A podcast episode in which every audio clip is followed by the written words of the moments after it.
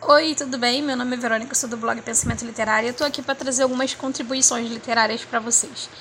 É, eu sei que tem um tempo que eu tô sumida, né? É, eu tô tentando conciliar trabalho, estudo com as resenhas, porque ler eu tenho lido com frequência. O grande problema é sentar e resenhar, e às vezes passa um determinado tempo e eu acabo deixando para lá, mas estou fazendo disso é, algo diário e cotidiano. Já tenho já mais três resenhas para postar. Então, o livro que eu escolhi, eu acho que vale a pena ressaltar como é que eu encontrei ele. É, eu não entro mais em redes sociais com tanta frequência e isso é uma decisão pessoal minha. Então, as raras vezes que eu acesso, eu entro nos grupos né, que tem no Facebook com o objetivo de falar sobre literatura. E num desses grupos eu vi um post de uma menina pedindo livros em que, as mocinha, que a mocinha fosse virgem. E eu gosto, eu não tenho preconceito literário, eu leio livros mais complexos como Marx, assim como romances de banca, com finais dedutíveis e enredo bem aguinha com açúcar mesmo. Eu não tenho esse preconceito.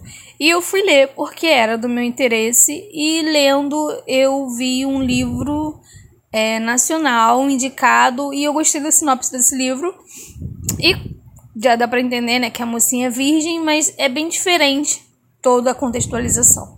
O nome é Príncipes do Diamante, a série Príncipe do Diamante, livro 1, Te Juro Amor em Silêncio, da Raíza Varela. Não conheço a autora, até antes dessa leitura nunca havia falado falar dela. É, eu também não adquiri o livro físico, eu gosto do livro físico porque eu lendo eu consigo fazer algumas anotações, né, com bloquinho de notas, mas mesmo a opção do Kindle dando isso, eu não acho, não tenho muita familiaridade, sabe, de ficar parando, escrevendo, enfim. Então, eu li pelo Kindle, baixei pelo Kindle Limited que eu tenho e não paguei nada. Então, assim, eu não tenho ideia de quanto tá o valor do e-book, né, no caso. É, o, o, livro eu conce, conceituo como pontos altos e, e fracos, assim, baixos mesmo. É, eu quero acentuar que é diferente daquele livro que não te passa uma percepção boa, né?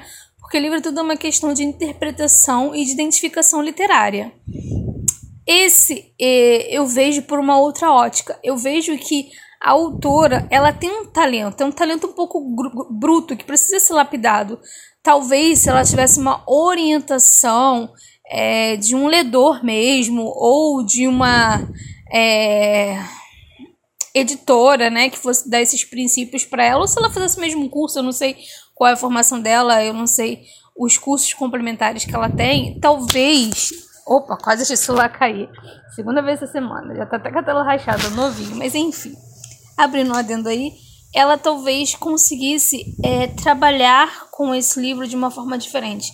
Uma coisa que eu percebo a princípio e bem gritante é a linha temporal. Ela confunde muito, sabe?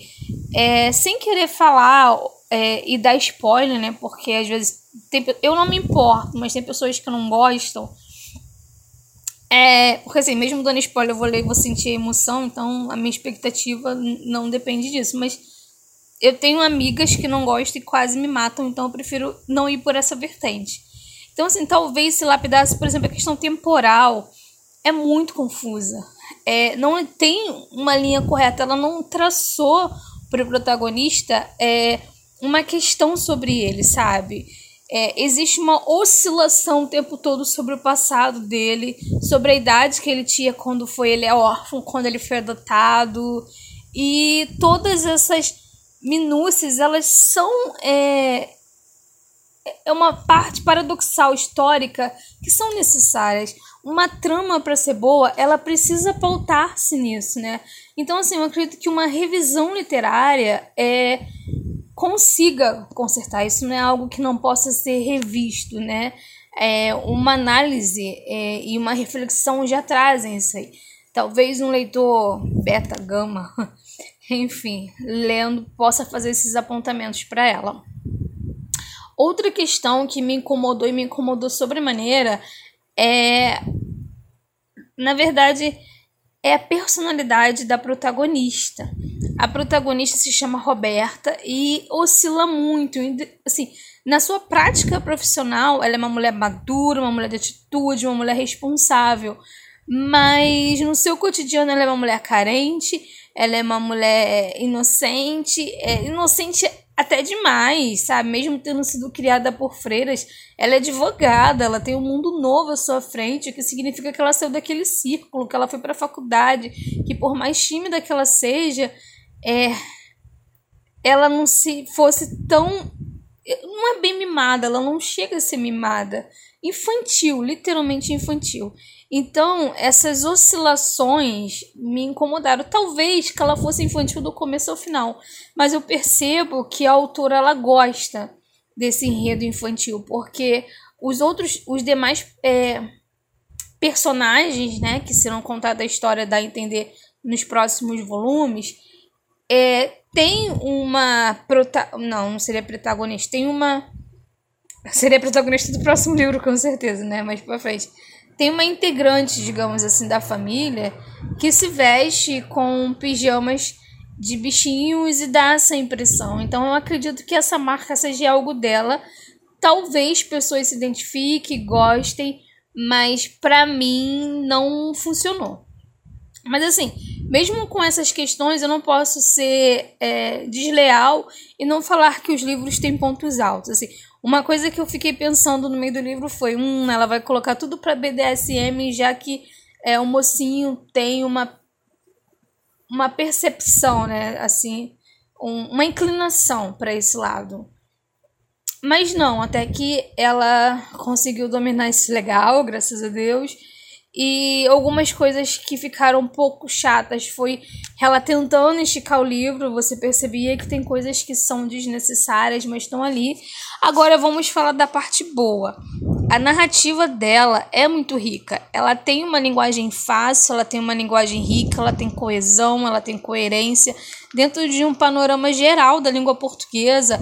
O livro dela ele é prazeri, prazer, prazeroso, era prazerível, mas ele é prazeroso a história é envolvente. É, o, o, o personagem que ela chama de joalheiro, né, que é o pai dos príncipes dos diamantes, que é o dono da joalheria, ele tem um senso de humor ótimo. E quando você vê a narrativa, que são dois momentos que é pela percepção dele, que é o começo e o final, você vê o quanto ela escreve bem, o quanto ela tem talento, o quanto é engraçado, o quanto você se identifica.